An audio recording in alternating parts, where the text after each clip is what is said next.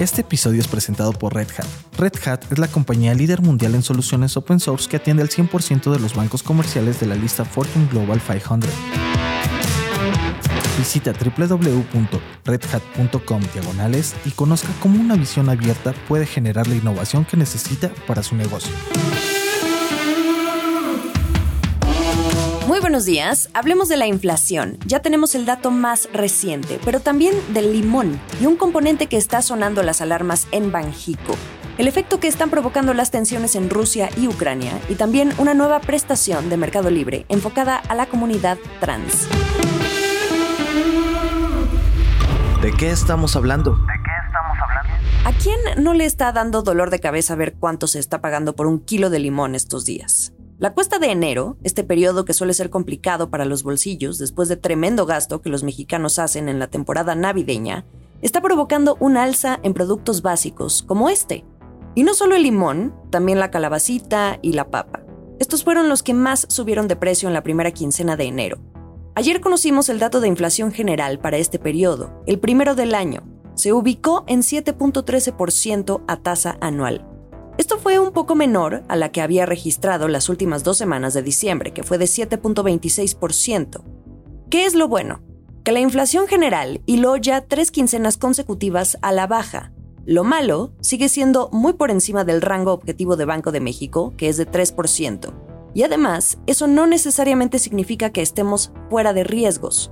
¿Por qué? Dos palabras clave, inflación subyacente.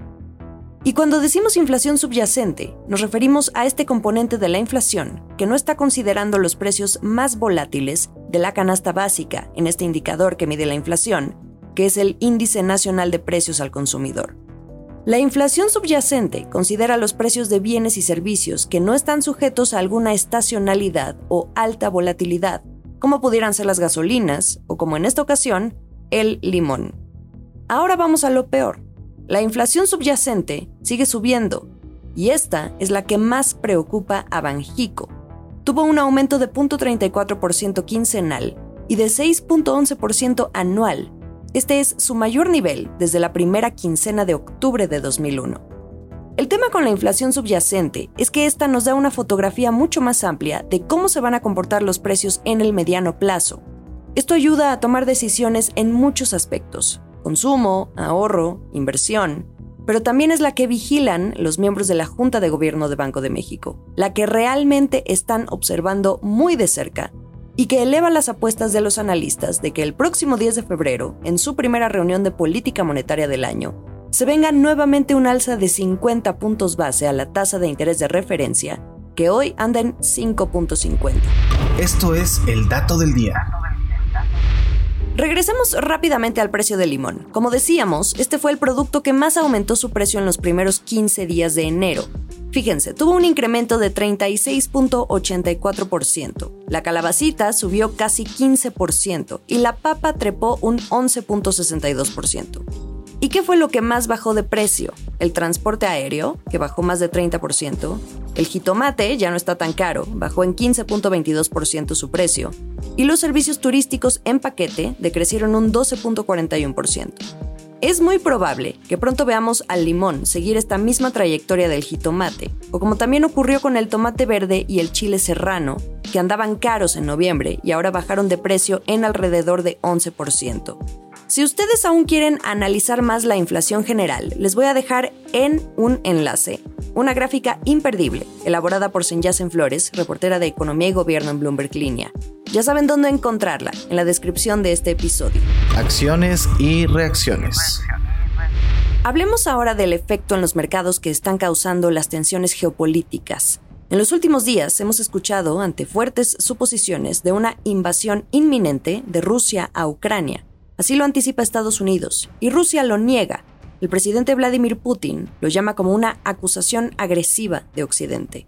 Sin embargo, Rusia está desplegando más de 100.000 soldados cerca de las fronteras con Ucrania, que quedan entre Rusia y la Unión Europea.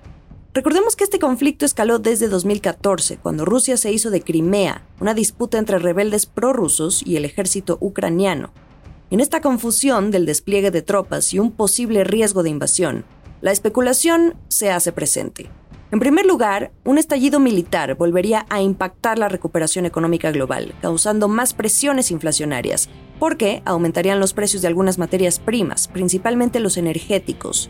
Rusia es uno de los principales productores petroleros y de gas natural en este planeta. ¿Y cómo se podría dar este escenario?